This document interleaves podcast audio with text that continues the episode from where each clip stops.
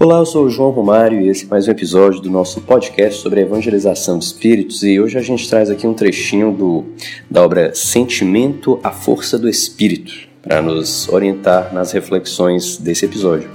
Então aqui é, Eurípides vai nos trazer a seguinte reflexão.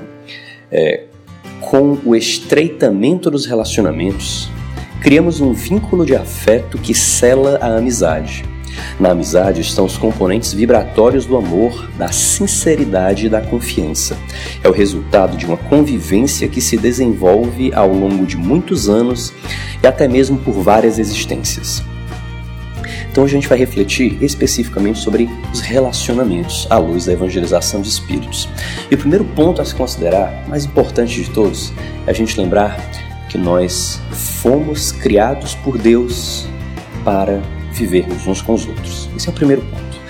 Até na, na narrativa do Gênesis, né, na narrativa poética, simbólica do Gênesis, a gente vai ter Deus criando um homem para logo em seguida criar alguém para lhe fazer companhia. Então, é, duas pessoas desde o princípio, para conviverem, para se relacionarem, e a partir daí a multiplicidade de relacionamentos que foi se desenvolvendo ao longo do tempo.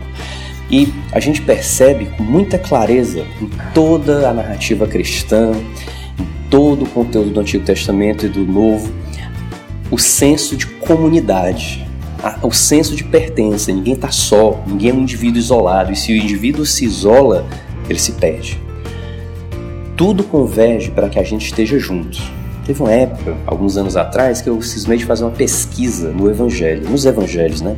E pensei assim, qual será a palavra mais frequente dos Evangelhos? Amor, caridade, perdão, Deus? Nenhuma delas. Por incrível que pareça, e não é tão incrível assim, dentro dessa nossa reflexão, a palavra mais comum dos Evangelhos é vós. Vós, vocês, juntos, uns com os outros, todos juntos, todos ouvindo, todos vivendo, todos experimentando a verdade juntos, porque é para isso que a gente está aqui. Foi para isso que nós é, fomos criados e continuamos a caminhar lado a lado e vamos chegar à perfeição. E aqui no mundo, muito em especial, aqui no mundo físico, é quando a gente deixa para lá, quando a gente deixa para trás o mundo espiritual, a gente se coloca muito especialmente como se nós fôssemos pedras dentro do mar. Você já tiver reparado aquelas pedrinhas que ficam na praia? Elas são quase sempre arredondadas. Se elas não são perfeitamente arredondadas, elas têm pelo menos as quinas arredondadas. Elas não, as arestas delas tendem a ir se esva, esvaindo com o tempo. E é exatamente esse o processo em que a gente está aqui nesse mundo. O oceano é o amor de Deus e as pedras somos nós.